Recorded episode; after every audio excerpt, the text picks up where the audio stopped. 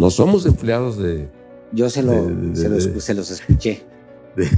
De, de, Gustavo ni de Claudio, ni ellos son nuestros patrones. ¿eh?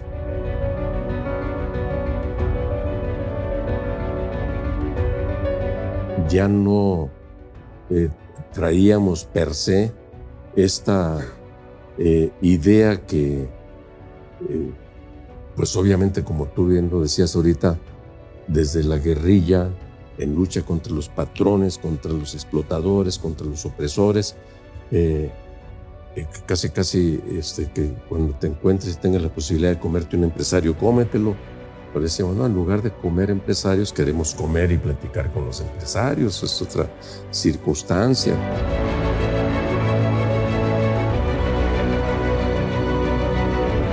de que no estamos peleados con este sector empresarial que quiere el bien del país, que se opone al autoritarismo que está en curso y que podemos ser aliados, que podemos caminar de la mano sin que nos vayan, sin que nos impongan condiciones, porque ciertamente se dio la circunstancia de las reuniones aquellas en casa de Claudio, porque aparecían como los mediadores ante la desconfianzas elementales y naturales entre los partidos.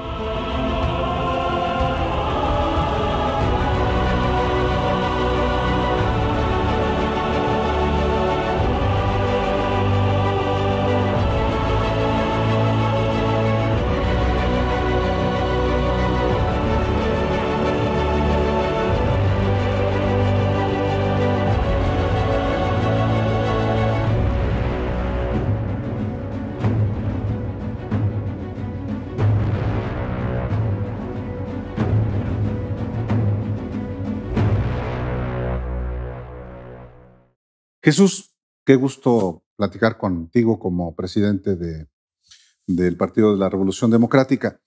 Eh, yo quiero comenzar esta conversación eh, con lo siguiente.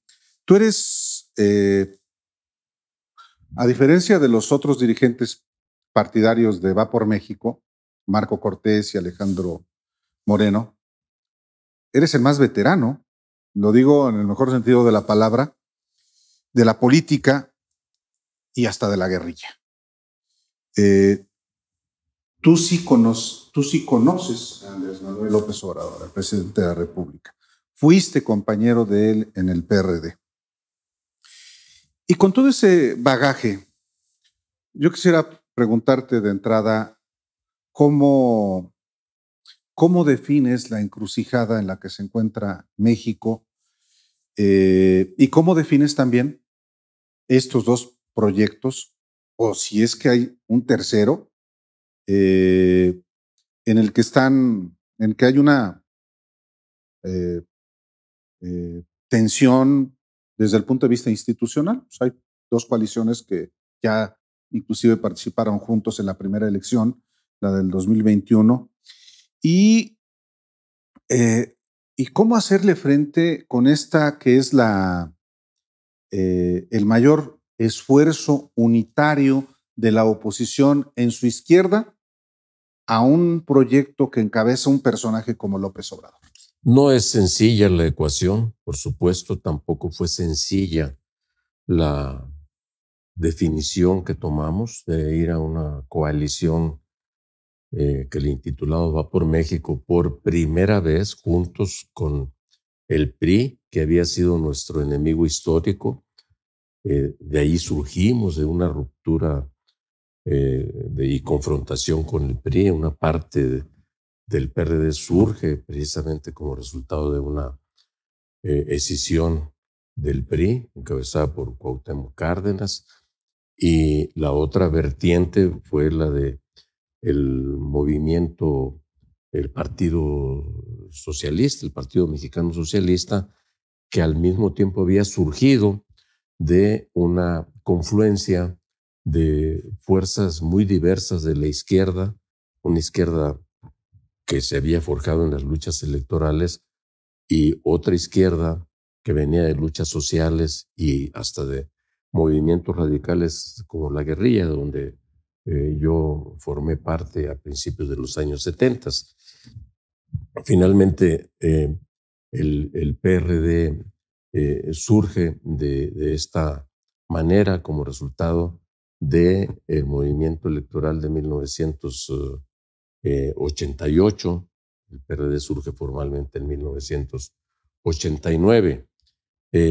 y llegar después eh, a un momento en el que estuvimos a punto de, con López Obrador a la cabeza en el 2006, de arribar a la presidencia de la República, él como nuestro candidato, eh, y que pues eh, no se logró que esto sucediera en un momento en que, por cierto, había un gran equilibrio entre las fuerzas políticas en ese año de 2006. Ningún partido había ganado por sí solo la mayoría en las cámaras de diputados y senadores. Y entonces, pues la lucha postelectoral fue acompañada por el PRD en aquel momento.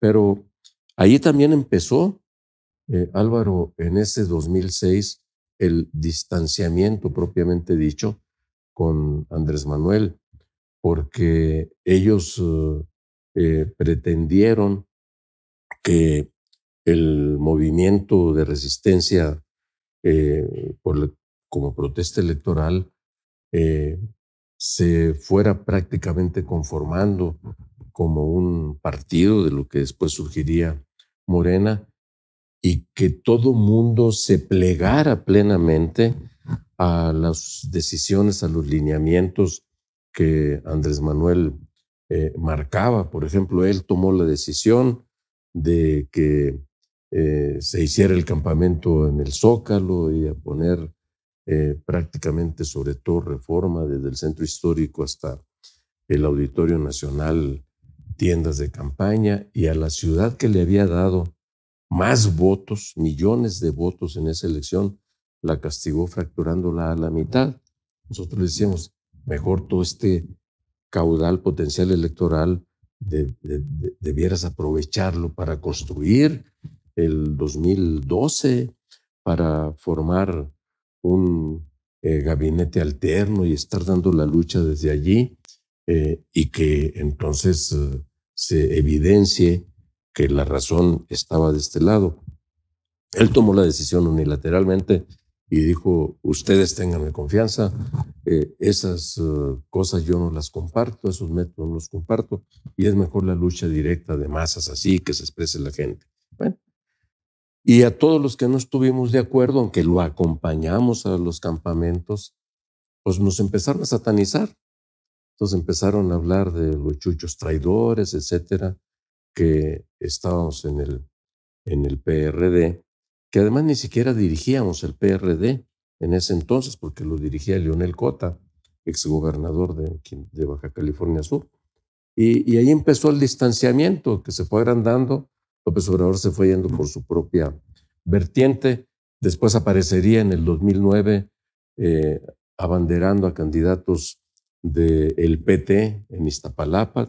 Recordemos aquel, eh, eh, aquella aquel episodio tan denigrante para la política del Juanito que lo obliga a ir de candidato diciéndole, y tú en cuanto ganes, porque vas a ganar, con mi apoyo, vas a renunciar y vas a eh, darle el paso a, Clara Brugada para que sea ella la, jefa delegacional. Entonces, bueno, mucho menos con eso estuvimos de acuerdo. Eh, en realidad, incluso en ese momento que ya cuando se dio lo de las elecciones del 2009, lo del Juanito, en Iztapalapa, Ortega era el presidente del partido. Eh, en, una lucha interna que se dio contra Encinas, Encinas apoyado por López Obrador desde fuera. Eh, en ese momento, cuando se dio lo de Iztapalapa, eh, si se le hubiera aplicado el estatuto a Andrés Manuel López Obrador, se le hubiera expulsado.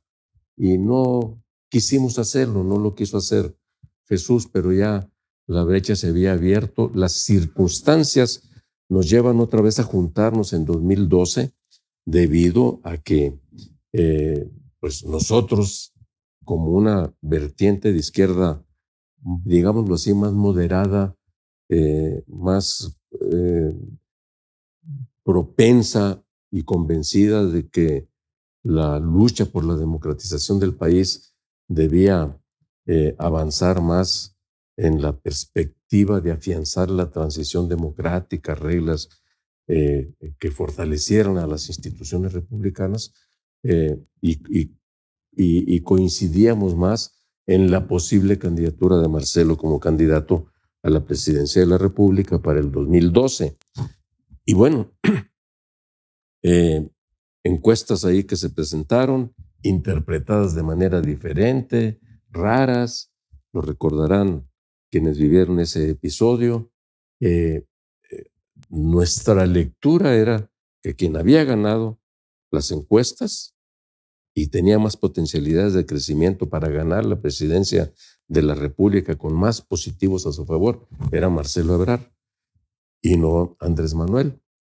Andrés Manuel amenazó con la ruptura y dijo, yo, si no quieres, si no aceptas que yo te gané, Marcelo, entonces yo voy a ir de todas maneras a ser candidato de quienes me quieran postular.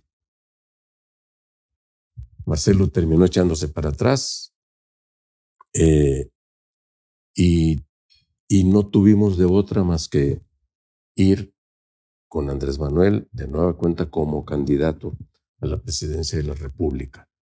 Eh, lo acompañamos, lo apoyamos sin reservas, con todos los recursos del partido.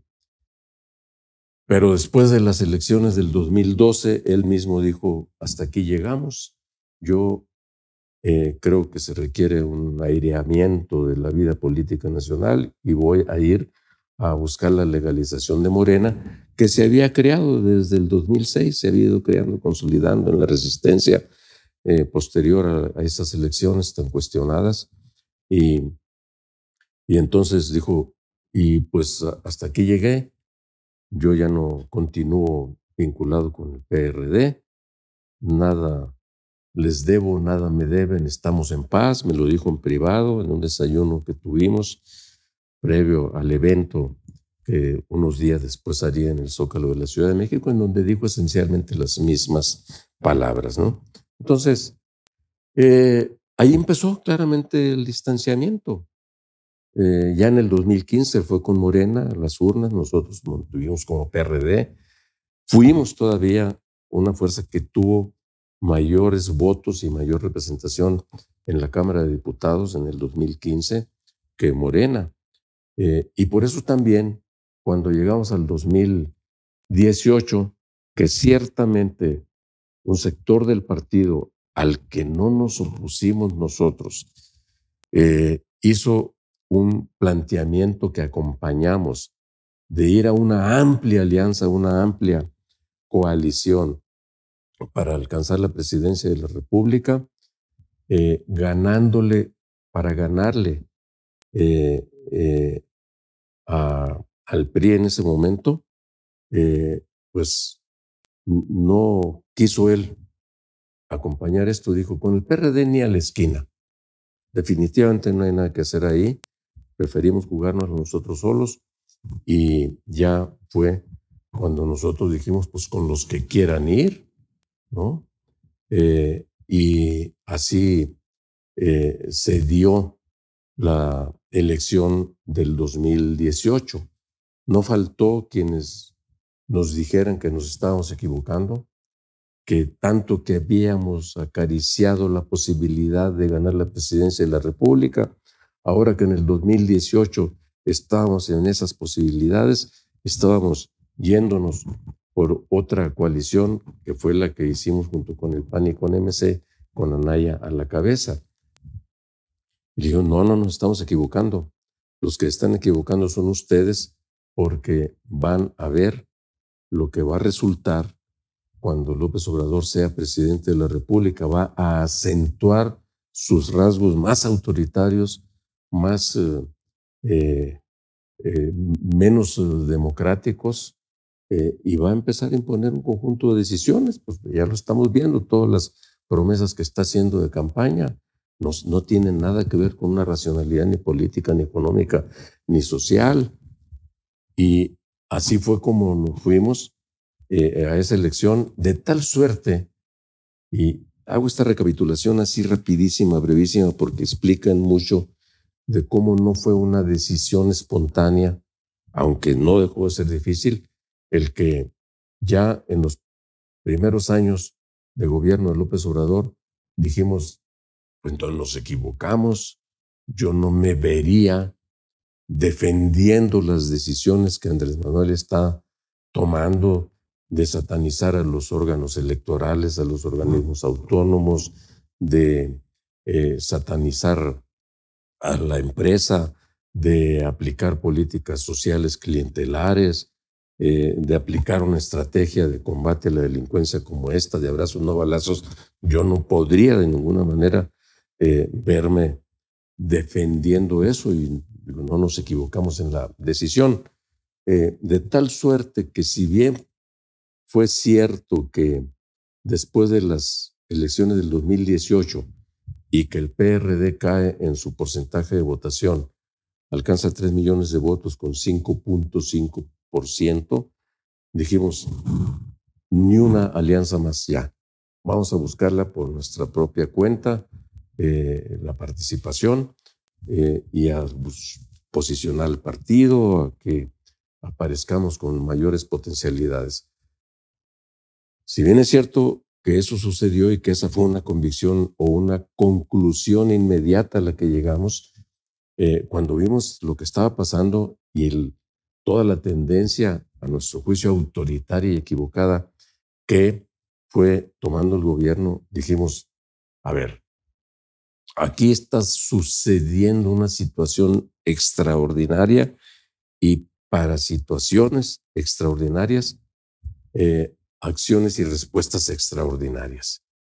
Y entonces fue cuando se empezaron a dar los acercamientos de nueva cuenta con el PAN, eh, con otras fuerzas que son las que se agruparon en Futuro 21, que andaban buscando su registro, muy eh, diverso el, eh, espectro de fuerzas que estaban en eso y también los primeros acercamientos con el PRI, que también algunos sectores de ellos del PRI empezaron a plantear, oigan, esto, aquí está en riesgo la República, aquí está en riesgo todo lo que ustedes desde la oposición en su momento, nosotros en el gobierno, pero coincidimos en que había necesidad de construir instituciones eh, autónomas para fortalecer el proceso democrático, eh, cada quien con su propia visión, pero todo esto está en riesgo ahora, eh, está en riesgo el país mismo, entonces vamos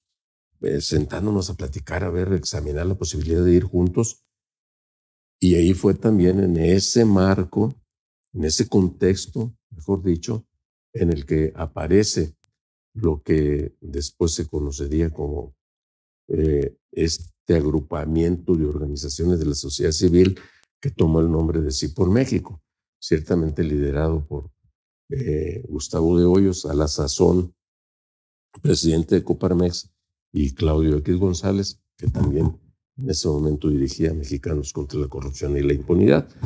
Y empezamos a tener eh, las primeras pláticas al, al respecto en el marco de las cuales, al mismo tiempo que manteníamos las pláticas bilaterales eh, con el PAN por un lado, con sectores del PRI por el otro, que, eh, se, que nos, nos, nos, fueron convenciendo de la necesidad de tomar una decisión de este calibre, de este tamaño. Y entonces, claro que no fue una decisión sencilla, pero tampoco fue espontánea, sino resultado de un proceso evolutivo de un proceso en el que se fueron concatenando diversas eh, circunstancias, diversos momentos, diversos episodios, y fue, fue casi como natural el decir, es una necesidad el que vayamos juntos eh, eh, los tres partidos y al mismo tiempo también en alianza con esta vertiente de la, de la sociedad civil. Admito, hay momentos en la historia de los países, y lo digo yo que vengo ya prácticamente con 50 años de lucha por la transformación del país, estamos hablando de medio siglo, y he vivido distintos momentos eh, en distintos niveles también y tipo de actividades, pero hay momentos en la, vida de un país en el que las circunstancias te obligan a tomar decisiones que a lo mejor uno o dos años antes te parecían imposibles de, de tomarse. Eh, y porque además confieso que, eh, como lo he platicado más de una ocasión con mi mujer, eh, que no deja de sorprendernos la capacidad que tiene López Obrador de, de tomar decisiones que van más allá de lo que uno hubiera podido pensar, de, pelearse con sectores diversos de la sociedad, hasta como lo hemos visto en los últimos días, de eh, desprestigiar, de, prácticamente denostar a la UNAM, a las universidades públicas. ¿hasta dónde? Pero es que eh, ya eh, esto que habíamos advertido antes de las elecciones del 6 de junio, se ha acentuado en, en, ese ensimismamiento, en esa, algunos dicen que ya se, ya se fue, ya se nos fue López Obrador, este, ya se situó en otra, en, en la estratosfera de la política, eh, ya no pertenece al mundo de los comunes. Entonces, eh, y porque hasta hemos sabido que pues, ya ni escucha, ni oye, ni reflexiona con sus, con sus más, uh, su círculo más cercano, pues, ¿no? Entonces dices, híjole, pues bien, no nos equivocamos. Mm. Yo sé que para otros sectores del PRD, incluso, eh, les es complicado todavía asumir esta situación piensan que incluso no debiéramos estar confrontando, como lo hemos venido haciendo, la política gubernamental, eh, y que más bien debiéramos ver si pudiéramos lograr un acercamiento, algún tipo de entendimiento, como algunos, por cierto, pensaron que después del 6 de junio, después de que se dieron las elecciones, que se le logró quitar a Morena y sus aliados la mayoría calificada en la Cámara de Diputados, que le ganamos la mayoría de las alcaldías de la Ciudad de México y grandes, eh, importantes segmentos de la zona metropolitana e importantes ciudades del país como coalición, dijeron, pues ahora López Obrador va a verse obligado a sentarse a dialogar y a decir, ah, caray, no están funcionando las cosas. Yo les dije, no va a suceder. ¿Por qué? Porque él nunca se equivoca. Él siempre tiene la razón.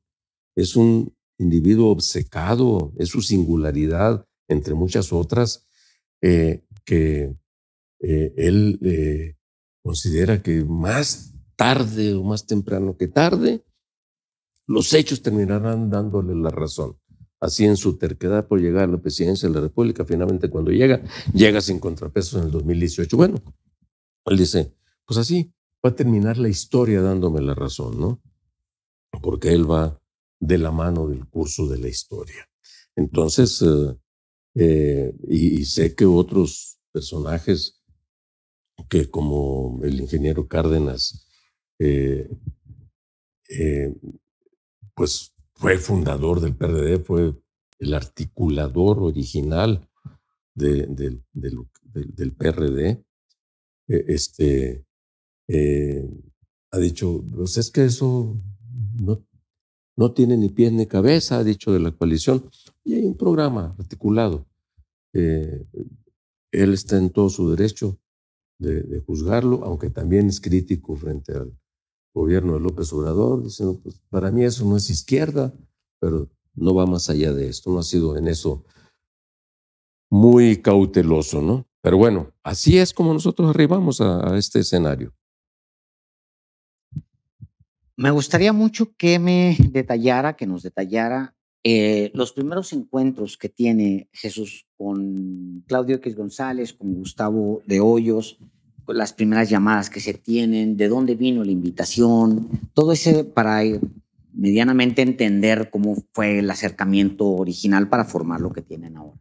Sí, mira, en realidad eh, nosotros habíamos venido estando muy atentos a los pronunciamientos que había venido haciendo la Coparmex como tal, en voz de Gustavo de Hoyos. Y habíamos tenido algunos acercamientos a invitación de ellos a algunos, algunas reuniones que habían ellos organizado eh, con representantes empresariales eh, para escuchar el punto de vista de, los partidos políticos, en caso concreto de nosotros.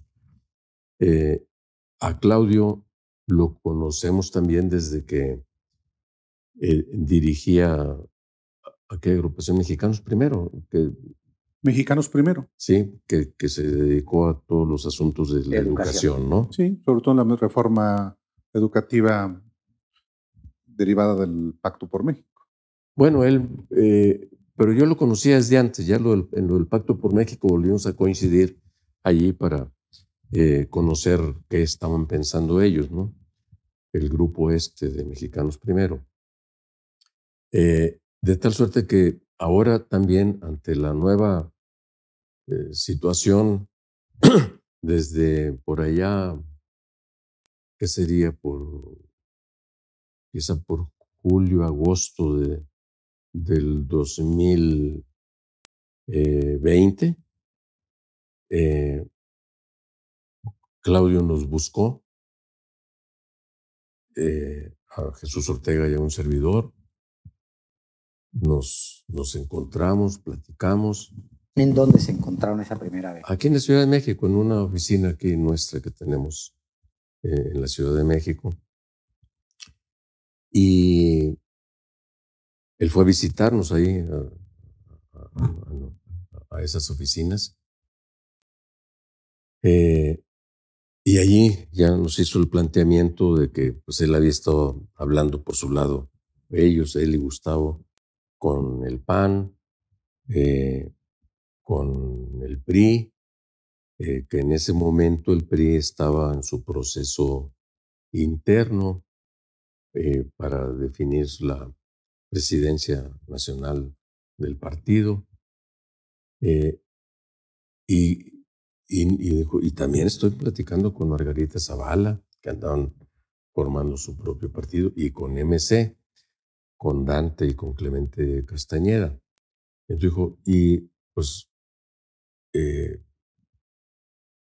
pues, nos gustaría que pudiéramos confluir en una reunión eh, a la que, pues, si me permiten, nosotros podríamos invitar para que no parta de ninguno de los partidos y se sientan eh, incómodos por eso. Y así fue como nos, nos, nos, nos juntamos por primera vez estos cinco partidos y ellos, si estamos hablando eh, PRIPAN, PRD, MC y el de eh, Margarita, que andaba buscando, y Fausto Barajas, Barajas que, que, andaban buscando su registro, ¿no? Todavía no, se, no les habían dictaminado su solicitud de registro. Y entonces, pues, así empezamos a platicar, eh, donde se expusieron las preocupaciones que cada quien tenía.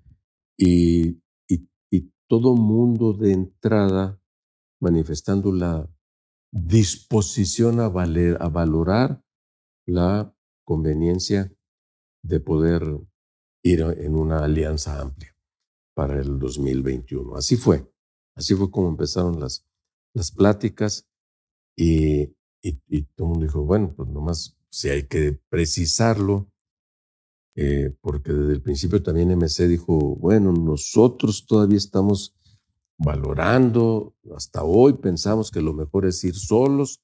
Así estuvo durante dos meses o tres en reunión hasta que dijimos, oye, pues ya no podemos seguir platicando con alguien que no sabemos si se va a mantener o no. Eh, y terminaron diciendo que mejor ya ellos hasta ahí llegaban, que no iban a participar. ¿Dante o Clemente?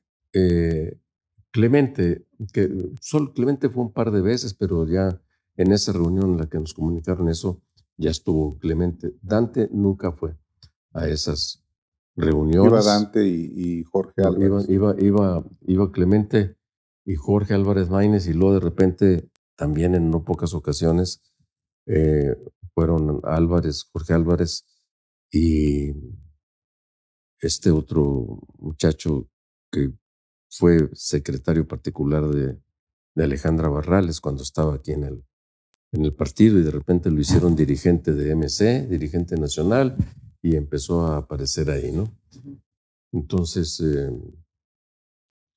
eh, eh, y de ahí surgió todo, decir, bueno, pues vamos elaborando propuestas de que... Y Margarita y Fausto, en el entendido de que, de que de obtener el registro estaban impedidos por ley de hacer coalición. Sí, tenían claro que no podrían hacer coalición formal, pero sí manifestaron manifestaban en ese momento eh, la disposición de ver qué tipo de acuerdos políticos podrían construirse para que eh, no nos eh, compitiéramos y que nos fuéramos a meter zancadillas electorales en determinados territorios. que no hubo necesidad de llegar finalmente a eso porque luego les negaron el registro y entonces ellos terminaron haciendo una alianza bilateral con el PAN. En los hechos significó una reintegración al PAN. Perdón, quisiera preguntarte, Jesús, en el caso de MC, ellos finalmente tomaron la determinación de no ir. ¿Qué argumentos dieron? Ellos lo que decían era, y lo siguen diciendo todavía apenas recientemente, que eh, agruparnos en un solo polo opositor iba a terminar dándole la razón a López Obrador de que de una parte estaba él encabezando eh, la transformación profunda del país eh, y por el otro lado los neoliberales y conservadores que estaban obstruyendo eh, cualquier avance, defensores del viejo régimen, de la corrupción, etcétera, etcétera. y que no, ellos no querían no estaban dispuestos a participar de ese bloque para facilitarle, según ellos, el discurso de descalificación a López Obrador. El argumento que nosotros decíamos, oye, pues es que agrupados o no, todos los días nos ataca, nos descalifica, nos eh, califica como quiere, nos denuestra como quiere. Entonces, eh, lo mejor es agruparnos, pues si están en riesgo muchas otras cosas. Está además abierta la gran posibilidad de que yendo juntos eh, convenzamos a más sectores de la población y que terminemos ganándole no solamente más de un tercio para quitarle la mayoría calificada para reformas constitucionales a ese bloque gobernante, sino hasta ganarles la mayoría simple, 50% más uno nunca se movieron de su posición, prefirieron mantenerse en su estrategia de andar identificando con qué personajes podrían ir ellos solos para levantar su votación y su porcentaje nacional y desde, y desde ahí pues tener posibilidades para negociar lo que a su juicio conviniera. Eh, lo cierto es que si vemos eh, este, hacia el resultado electoral de dos, del 6 de junio del 21, si hubiéramos sido juntos, hubiéramos ganado la mayoría en la Cámara de Diputados. ¿sí? Eh, la coalición tiene el 42% de la representación en San Lázaro. Más allá de la explicación que usted da, Jesús, de este enfriamiento personal con, con López Obrador, es, pues sí se da, eh, se va dando entre individuos, digamos, eh, gradualmente se va descomponiendo la relación de los chuchos, por llamarlo de alguna manera, con este personaje que pues, está tomando decisiones para armar un movimiento, en ese camino va. Más allá de, esa parte que es, que es una digamos, descomposición gradual de la relación individual. Eh, hay una, hay algún momento, me imagino, en el que mm, usted o ustedes deben explicar a la militancia qué los lleva a sentarse con un partido que, por ejemplo, en su cuando nace el PRD asesina a sus militantes, o bien otro partido como el PAN que eh, encabeza o, que lleva a la presidencia con un fraude a, Felipe Calderón, o bien sentarse con los patrones que usted hasta tomó las armas para irse contra, los, contra la oligarquía. Más allá de las relaciones personales, Jesús, ¿cuál es la explicación ideológica que usted daría a la militancia, más que a, nosotros, a la militancia, de por qué sentarse ahora con los patrones, con la derecha y extrema derecha, que es el, el PAN, y con los asesinos de sus propios militantes. La historia en cada momento de su desarrollo vive también determinados contextos. Y en esos contextos es en donde eh, los las personas, los hombres, como se diría genéricamente, sin ánimo machista, eh, toman sus propias decisiones y construyen al mismo tiempo también los nuevos escenarios. Lo decían, lo decía Marx y lo decía eh, eh, Hegel allá en sus momentos de cumbre. y porque además, Alejandro, pues ciertamente es una relación entre personajes. La historia la hacemos los humanos, la hacemos los hombres que participamos en ella. Por eso cuando luego suele decirse que en, la política no hay casualidades, no. Hay un chingo de casualidades en política porque la hacemos los hombres, los humanos, con los arrebatos, pasiones, convicciones propias que se enfrentan con otros y el resultado es esa interacción. Cuando nosotros nos alzamos eh, con las armas en la mano a principios de los setentas, después de lo que habían sido el genocidio del 68 y la matanza del 71, 10 de junio, jueves de Corpus, eh, pues estaba prohibido que hubiera oposición, absolutamente. No se, ahí estaban los resultados. Protestar era prácticamente, tenía como consecuencia que o te mataran, te metieran a la cárcel, te apalearan, te desaparecieran o lo que fuera. Y entonces dijimos, pues solamente pues a este eh, régimen se le puede combatir eh, con la violencia revolucionaria. Esa era nuestra convicción. Así lo hicimos, así caímos a la cárcel, así salimos y seguimos pensando hasta que el tiempo dijimos, por aquí no es el camino, sino vimos cómo se estaba desarrollando ya para, por ahí por 74, 1974, 1976, todo un despertar de la lucha social sindical, sindicalismo independiente, los movimientos este, eh, de pobladores en las grandes urbes, etcétera, aquí mismo en la zona metropolitana. Y dijimos, es que ese, ese es, esa es la beta por donde hay que trabajar. Eh, la gente no quiere eh, de ninguna manera alzarse en armas. Mm, nosotros lo intentamos en varias ocasiones en Sinaloa con los obreros agrícolas, no pasamos a más. Dijimos, por ahí no es, hay que meternos en la lucha cívico-popular. Y luego después dijimos, y electoral. ¿Qué fue lo que pasó ante tanta situación de violencia que hubo allá en los años 70 también? Que el, los gobiernos priistas sucesivos dijeron, el país necesita pacificarse.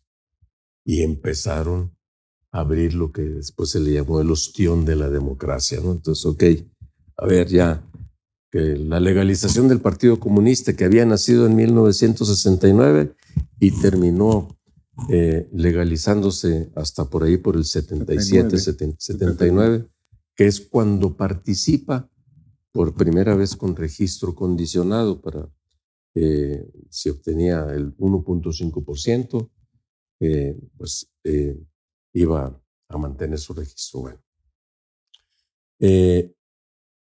y pues entonces cambian las, cambian las circunstancias, el contexto histórico, político, económico y social del país, y uno está obligado también a actuar en ese contexto, eh, a lo mejor todavía sin darse cuenta que uno había contribuido a esa modificación, porque a, a la vista uno dice, bueno, si no hubiéramos participado en esos movimientos guerrilleros de los principios de los años 70, no hubieran no se hubieran visto obligados a abrir un poco los cauces para que no siguiera explotando de esta manera la tensión política y social. Y ahí incrustados empezamos a actuar, ya empezamos a movernos en el ámbito propiamente electoral. Eh, los que proveníamos de la guerrilla y de movimientos sociales, eh, particularmente aquí de la zona metropolitana, de la Ciudad de México, eh, dijimos, es que la izquierda dividida no va a tener futuro. Y fue que empezamos a tener las pláticas con el PSUM en su momento, que a su vez ya se había venido transformando, juntándose con otras vertientes de la izquierda y formamos el PMS en 1987. Antes o casi a la par de que surgiera el movimiento de la tendencia democrática en el PRI encabezado por Cuauhtémoc y Porfirio. Y se genera una, nueva situación, un nuevo escenario, una insurgencia con esa candidatura de Cuauhtémoc eh, que nos llevó a que nosotros, habiendo ya postulado a Alberto Castillo como candidato del PMS, del Partido Mexicano Socialista, tuvimos que eh, eh, junto con desde luego la decisión y convicción de él mismo de hacerse a un lado para caminar junto con Cuauhtémoc y eso fue lo que terminó disparando el movimiento electoral cívico popular electoral del 88. Y ahí estábamos nosotros, ya éramos parte de la dirección nacional del PMS y de la dirección nacional del Frente Democrático Nacional, ya la guerrilla y todos los radicalismos anteriores habían quedado atrás. Entonces, también pues uno había venido ya evolucionando, ya no eh, traíamos per se esta eh, idea que, eh, pues obviamente como tú bien lo decías ahorita, desde la guerrilla en lucha contra los patrones, contra los explotadores, contra los opresores, eh, casi, casi, este, que cuando te encuentres y tengas la posibilidad de comerte un empresario, cómetelo. Pero decíamos, no, en lugar de comer empresarios, queremos comer y platicar con los empresarios. Es otra circunstancia, porque si no vas a cambiar el país por métodos revolucionarios, entonces tiene que ser ergo por métodos democráticos, por las vías institucionales y eh, aceptar, por lo tanto, también las reglas eh, que te da la democracia. Y desde luego, si, si ves que las instituciones o esas reglas no están funcionando, la propia constitución te da los instrumentos y los mecanismos para que puedas eh, transformarlas, reformarlas desde el seno mismo del el accionar de las instituciones. Y así es como uno va tomando sus decisiones en, cada uno de estos contextos. Y así, por ejemplo, con, con, el primer partido grande con el que el PRD empezó a hacer alianzas fue con el PAN. Y por cierto, las empezó a hacer López Obrador. Eh, cuando fuimos con Toño Echevarría, padre, en Nayarit, eh, que él rompe con el PRI y terminan postulándolo el PRD junto con el PAN, cuando López Obrador era presidente nacional del partido. Después em, se, nos, se nos hizo más natural estando el PAN en la oposición, hacer alianzas con el PAN, aunque, aunque al mismo tiempo también, aún con el gobierno de Calderón, a quien nunca el PRD reconoció oficialmente como presidente legítimo, terminamos haciendo las primeras alianzas y coaliciones en el 2010 en varios estados de la República para ganarle al PRI, para abrir el proceso de democratización en esos estados en donde nunca había perdido el PRI. Es decir, cada momento histórico y cada, y cada decisión tiene su lógica, su explicación. Eh, y eso es lo que, como ahorita lo expresaba, después de haber caminado junto con Andrés Manuel durante un buen tiempo, siendo compañeros en la dirección del partido, eh, siendo incluso compañeros en el gobierno de la ciudad, porque yo participé en ese gobierno de 2004 a 2006. Eh, pues después tuvimos que enfrentarnos usted explica la evolución histórica de Jesús Zambrano para eh, tomar la decisión de acercarse a patrones, a PRI y a PAN. Pero ¿en qué momento se le explica a la ciudad, a, los militantes? ¿En qué momento se acercan ustedes y les dicen, vamos a sentarnos, vamos a platicar o ya alcanzamos una alianza organizada por los patrones, con, porque son patrones, aunque quiera comer con ellos o no, ellos son ellos del no, dinero. Ellos no organizaron la alianza, ellos hicieron ciertamente una invitación y la alianza surge como resultado de la de la conversación entre ustedes, entre, los partidos. Pero hay un momento. Un día se lo dije a, Alba, le dije, no, a ver, ellos no somos empleados de. Yo se, lo, se, los, se los, escuché. De, de, Gustavo ni de Claudio, ni ellos son nuestros patrones, ¿eh? Entonces, recordarás que tuvimos esa conversación, ¿no? Sí, claro.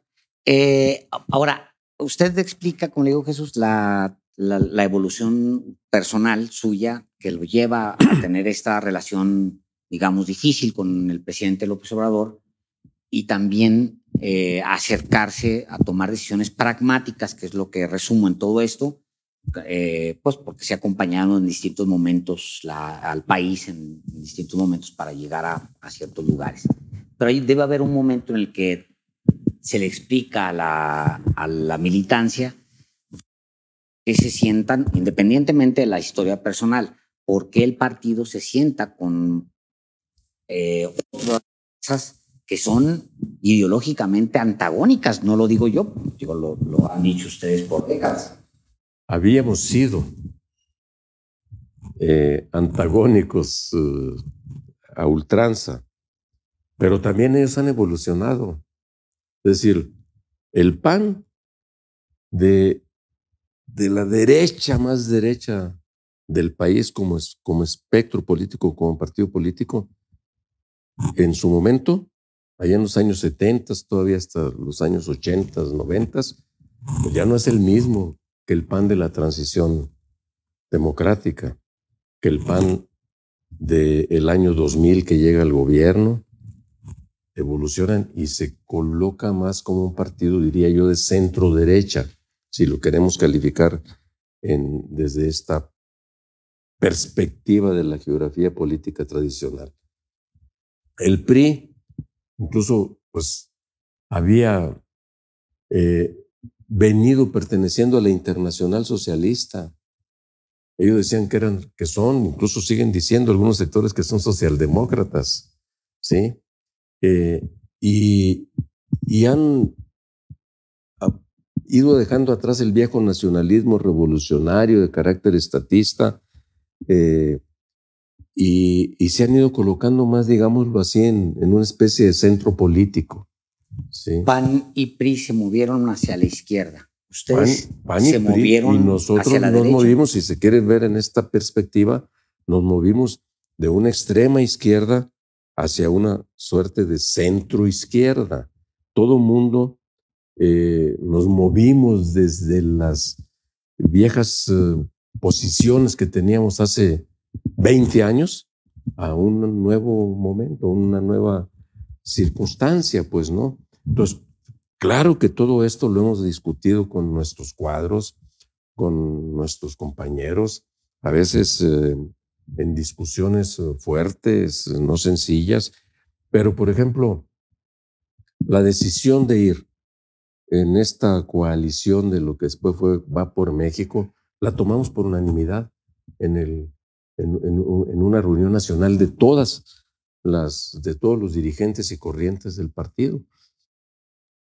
Desde luego asumiendo que había quienes dijeron, a ver, no estamos tan convencidos, pero queremos contribuir a una eh, decisión en donde caminemos juntos y después revisamos, está bien.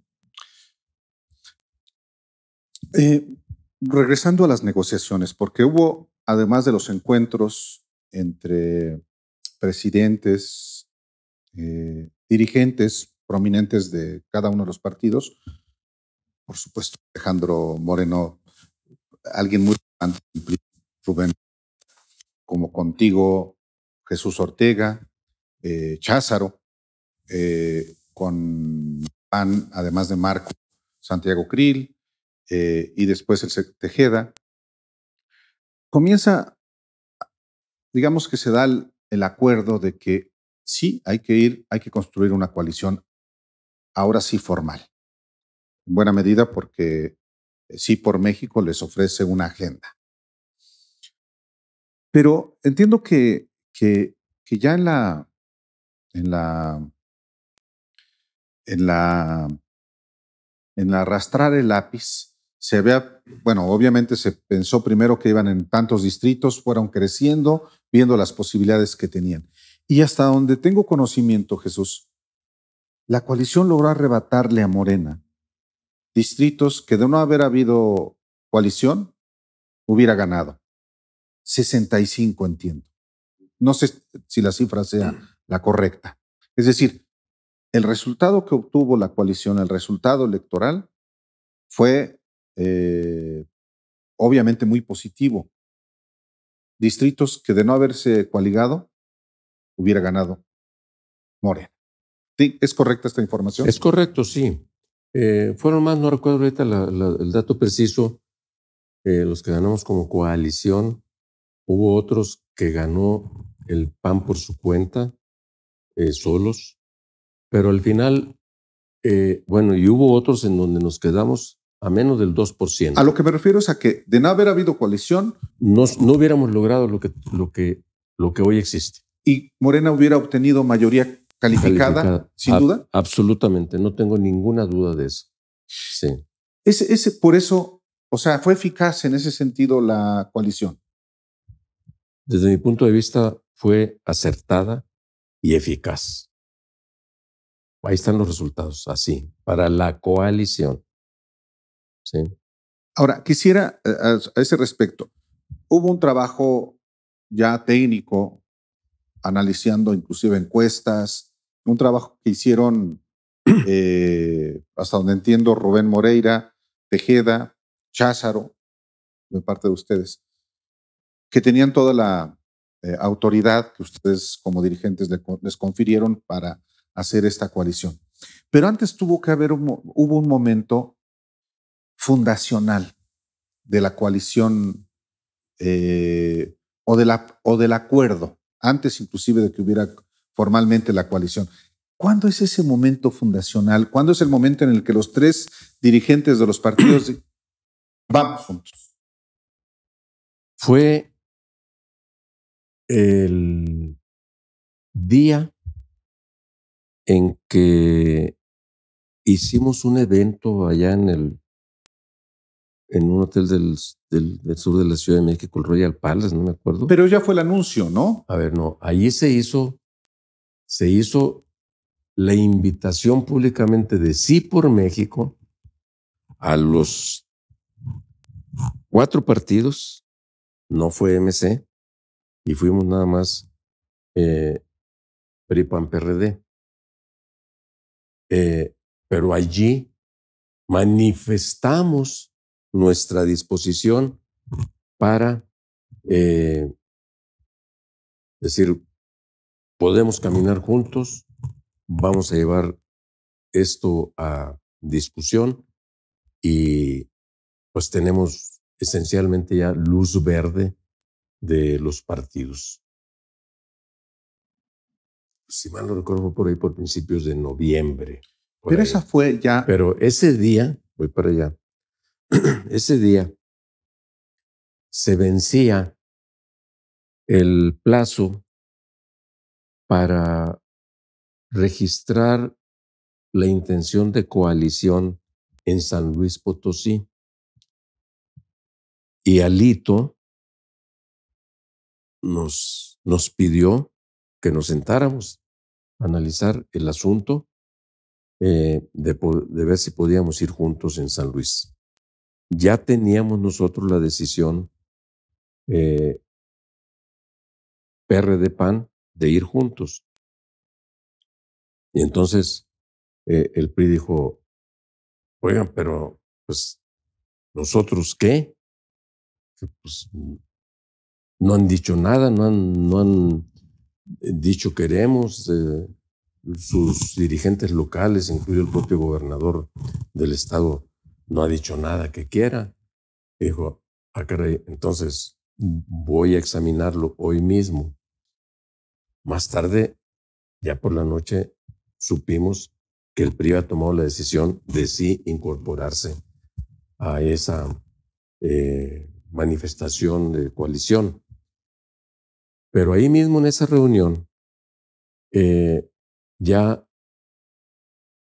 eh, dijimos, oigan, nomás hay que sentarnos ya formalmente, que se sienten los representantes electorales formalmente a examinar cada uno de los distritos electorales en donde podemos ir, quién podría proponer y empezar a, hacer el análisis. Nos están ganando los tiempos. El PAN tenía su asamblea a principios, su asamblea nacional para decidir cosas de este tipo a principios de diciembre. Entonces dijimos, pues muy bien, pues que se sienten pasado mañana. Así, si mal no recuerdo, en esos mismos días, pasado mañana. Dijo, muy bien, pongámosle hora y lugar ya. Empezaron a reunirse. Ahí fue cuando prácticamente ya se dijo, ok, vamos ya a analizar los tres partidos por primera vez con sus representaciones, en donde sí y en donde no. ¿Hay un momento en el que destapan la champaña? No, fíjate que eh, en, realidad fue cuando ya en diciembre eh, manifestamos eh, ante el INE que íbamos a ir en coalición, pero eran tiempos de COVID. Yo acababa de salir de mi convalecencia, además de mi aislamiento. hicimos, acordamos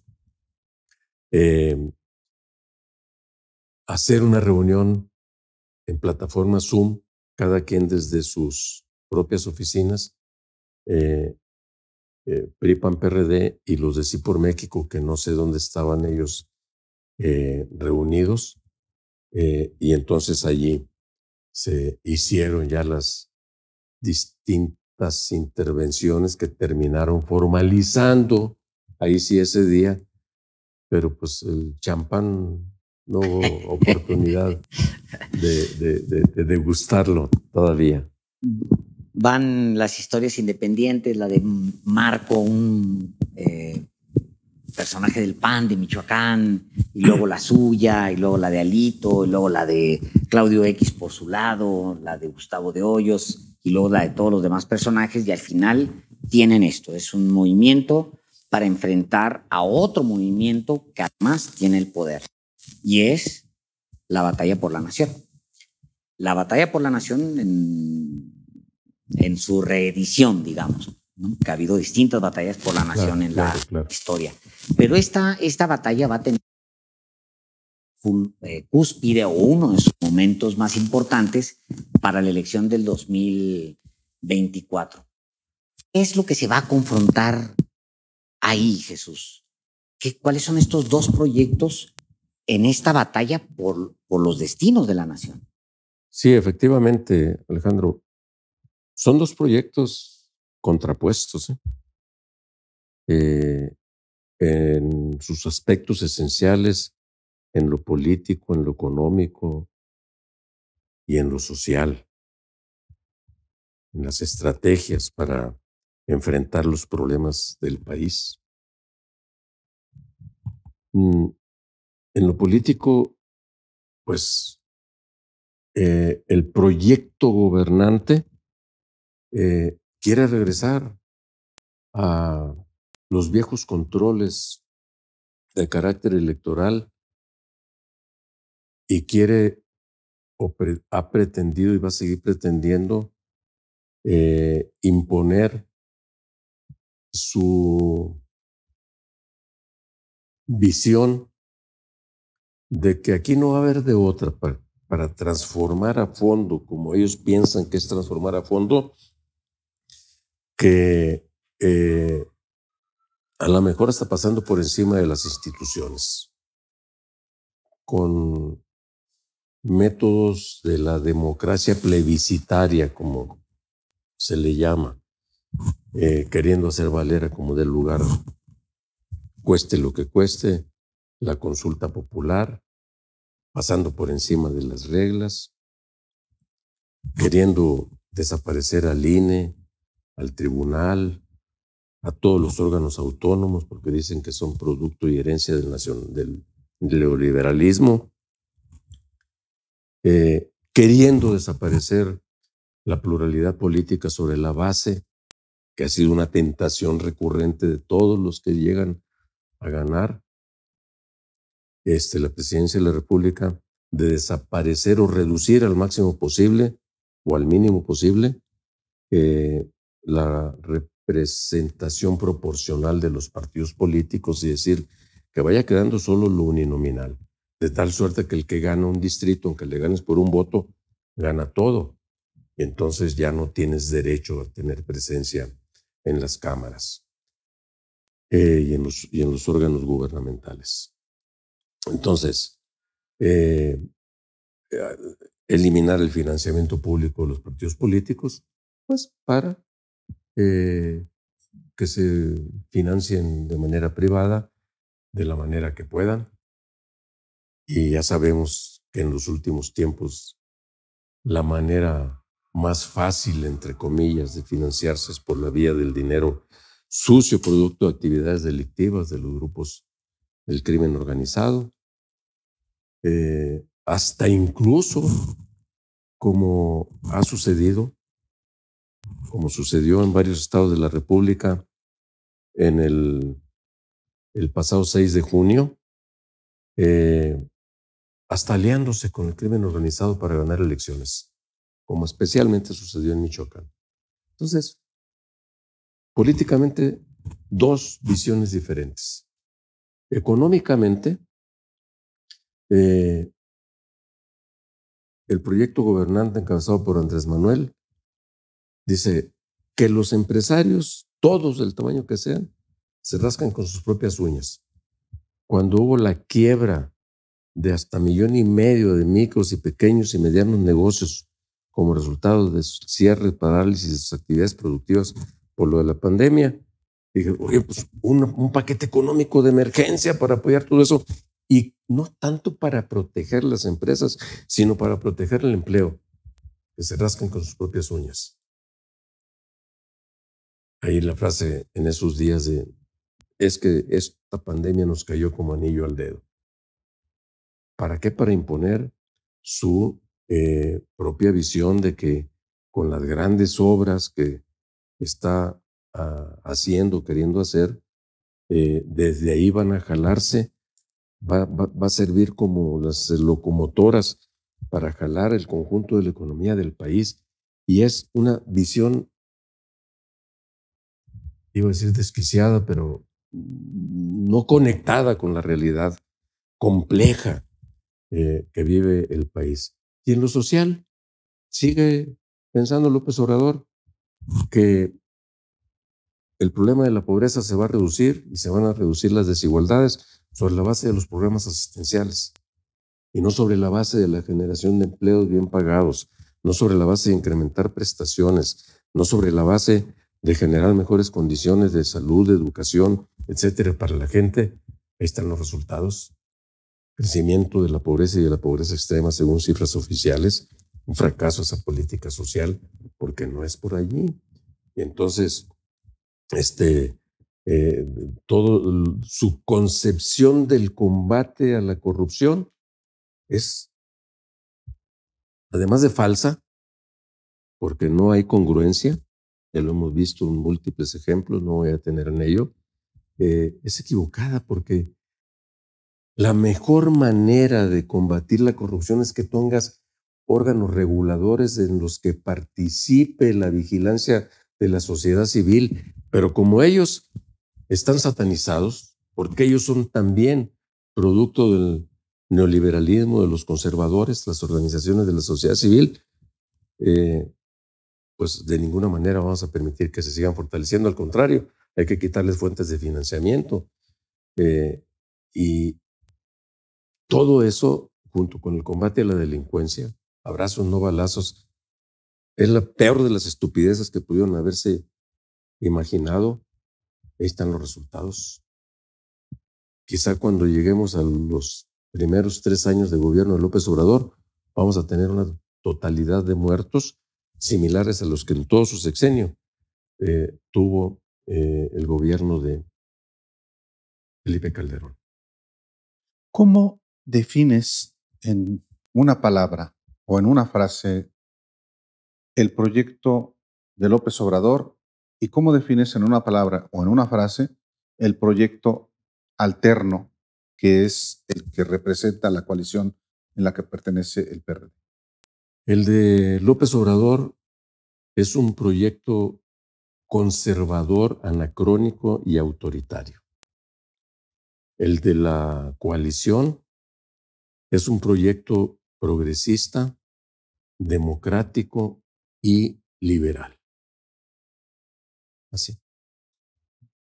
Me gustaría eh, eh, preguntarte eh, primero, Jesús, eh, un asunto eh, que es también forma parte sin duda del contexto en el que se materializa la coalición eh, Va por México.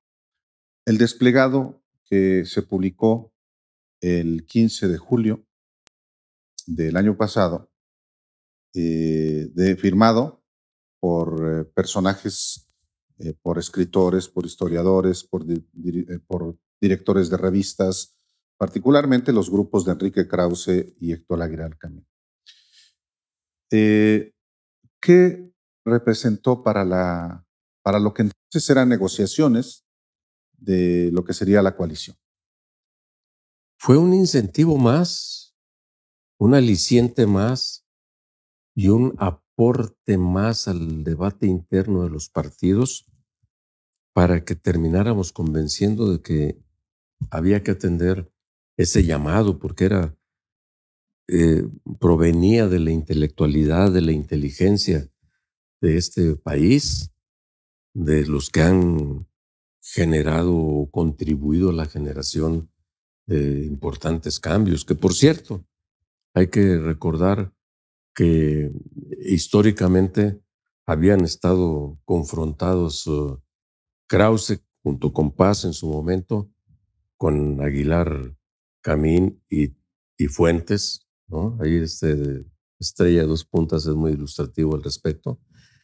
Eh, y, ahora aparecen juntos defendiendo una causa común, porque aplican, en los hechos, todo mundo aplicamos el, el, el, el adagio aquel atribuido a, a los eh, judíos alemanes eh, cuando la época hitleriana del ascenso del nazifascismo, decían, ayer vinieron por mi vecino, eh, antier habían venido por el barbero de la esquina, y no pasa nada, y no pasa nada, y mañana cuando vengan por mí ya va a ser demasiado tarde mejor juntémonos. Y también nos permitió eh, el estar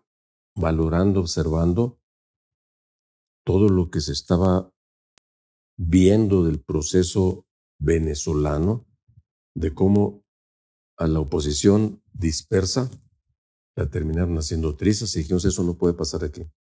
¿Quién, ¿Tú platicaste con ellos o quién fue los, que, los interlocutores con, eh, antes del desplegado? No, eh, habíamos venido teniendo pláticas diversas, ¿eh?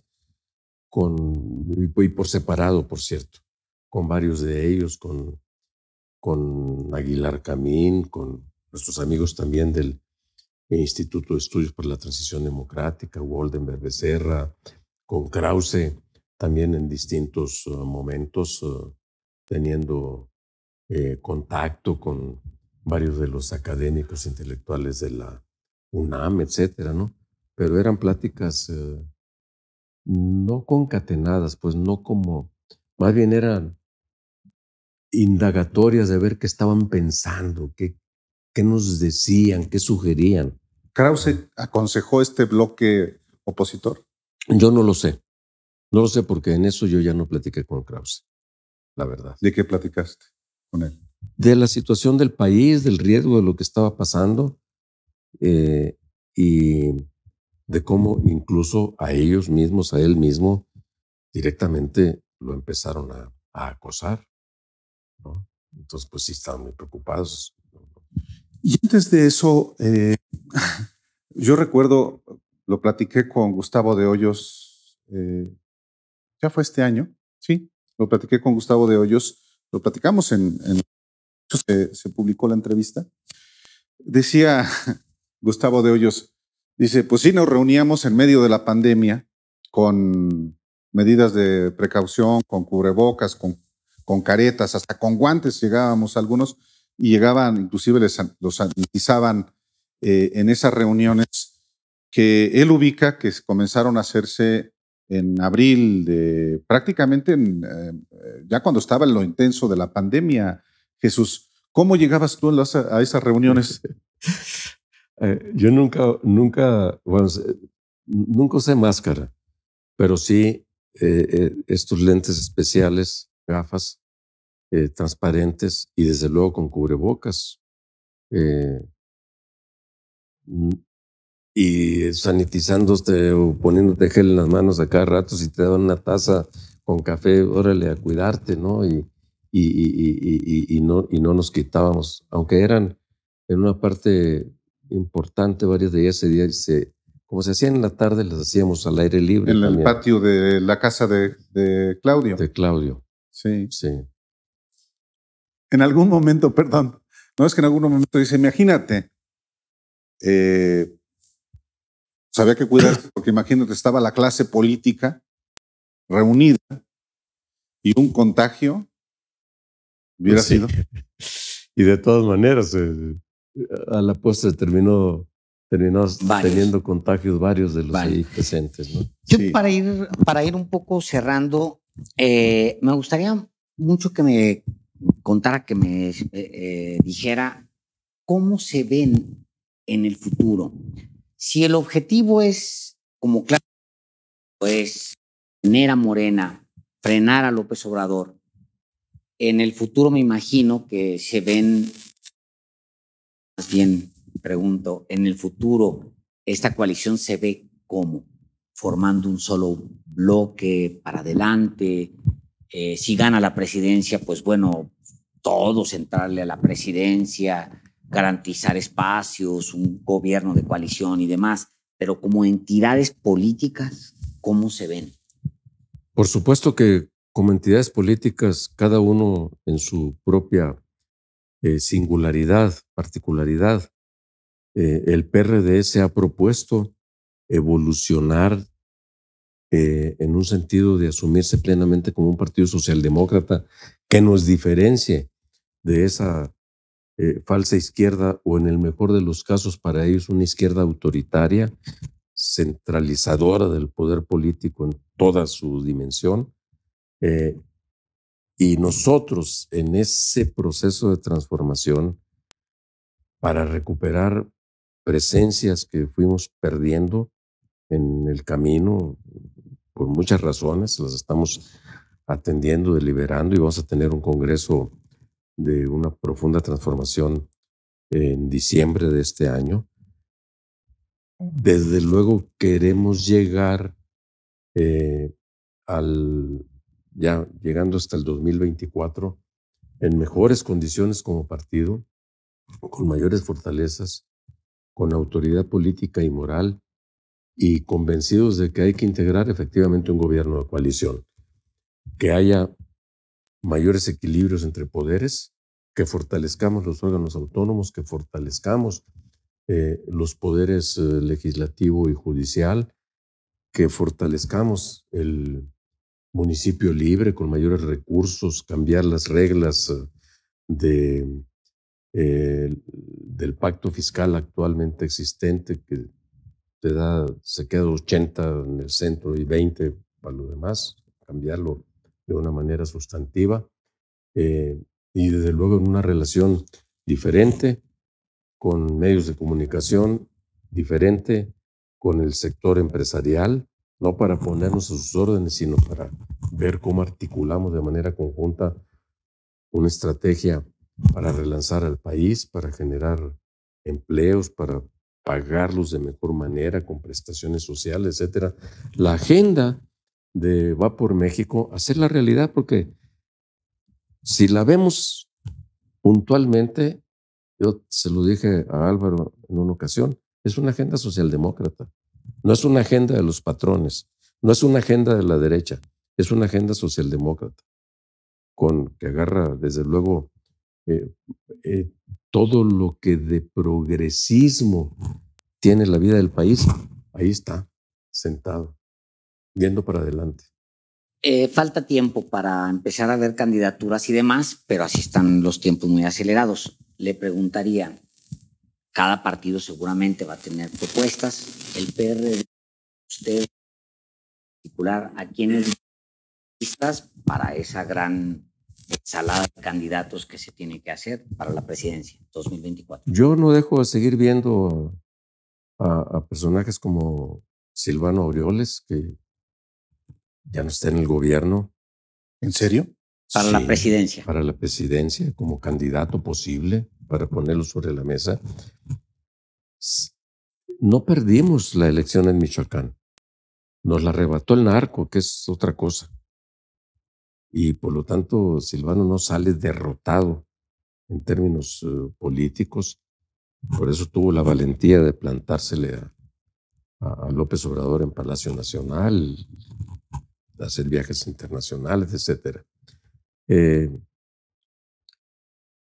pero más que eso, más, más allá de, de situarnos a ponerle nombres de posibles candidatos. Porque los demás sí lo, están haciendo ya. Sí lo están haciendo, pero, pero yo soy de los convencidos de que cuando empiecen a calentarse ya propiamente los motores hacia el segundo semestre del 2023 y más aceleradamente, agudizadamente a principios del 2024, va a haber un ánimo político y social muy favorable para la coalición y van a surgir personajes eh, eh, que hoy no están eh, a la vista, pero que pueden ser idóneos para concertar una unidad en una candidatura común.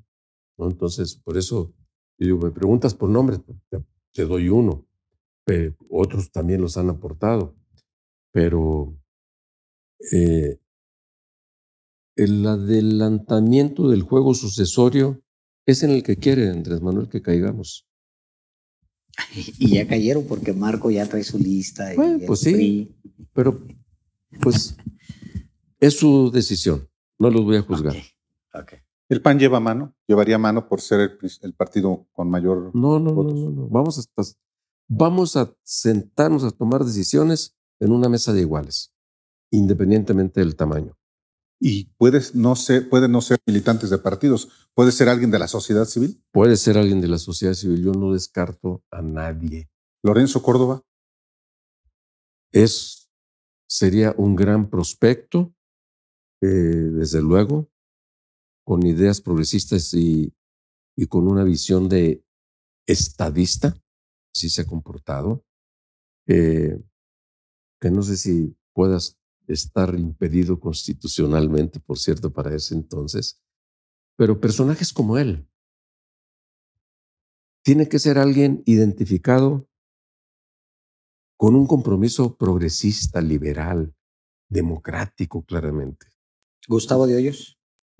Gustavo de Hoyos es un empresario que ha venido evolucionando desde mi punto de vista también eh, como desde una visión propiamente empresarial a una más eh, de compromiso social, pero pues que él lo diga en su momento y, evaluaremos a ver también cómo ven, cómo ve la sociedad misma en mediciones de opinión pública, cómo ve a los que claramente pues, vienen del medio patronal, si quiere a un empresario en la presidencia. Claudio X González.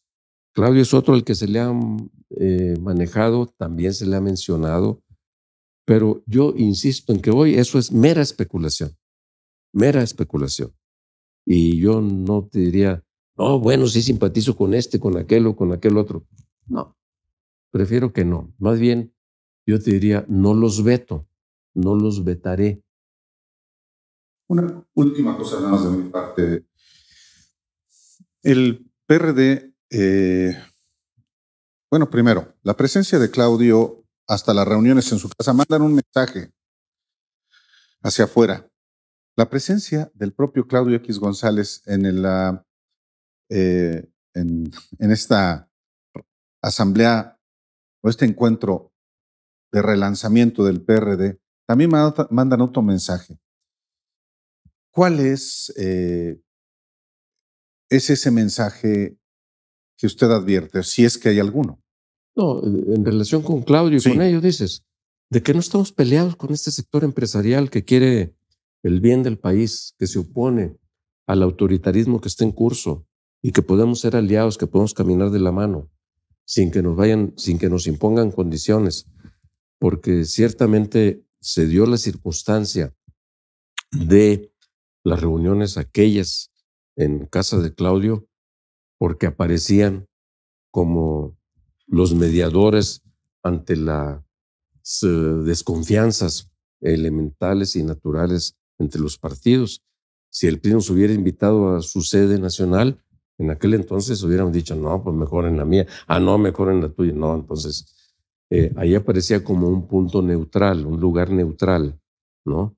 Que hasta las, eh, los grandes acuerdos en determinados momentos, hasta las negociaciones de paz cuando hay guerra, buscan siempre un lugar neutral para poder hacer acuerdos. Bueno, yo creo que así nos sucedió hace mucho, por cierto, que ya no nos vemos en casa de Claudio.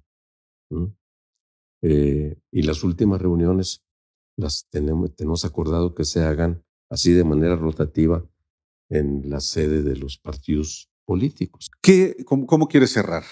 ¿Qué eh, quisieras decir de lo que no preguntamos eh, en la misma idea de esta, de esta, de esta disputa por la nación. Que estamos viviendo momentos decisivos de una enorme trascendencia para la vida del país. Eh, sí se están jugando el futuro inmediato y quizá por varias generaciones de nuestro México, de los que vienen atrás de nosotros. Y que Ahora nos ha tocado a nosotros en suerte tener esta responsabilidad. Yo, en lo que me quede de vida útil, tanto el tiempo corto en la presidencia del partido como de mi propia vida como ser humano, después de haber luchado durante 50 años, no me gustaría ver enterrado todo lo que hicimos, todo el esfuerzo logrado, todo lo que construimos eh, por un proyecto y un personaje que además nunca como tal se asumió de izquierda, aunque haya llegado con banderas de izquierda a la presidencia de la República, y que resultó ser un fracaso para la vida nacional. Y yo no quiero, yo no quiero que después de todo lo que avanzamos para lograr la transición, tengamos un retroceso histórico, porque eso terminaría sucediendo. Vacas. Ya está.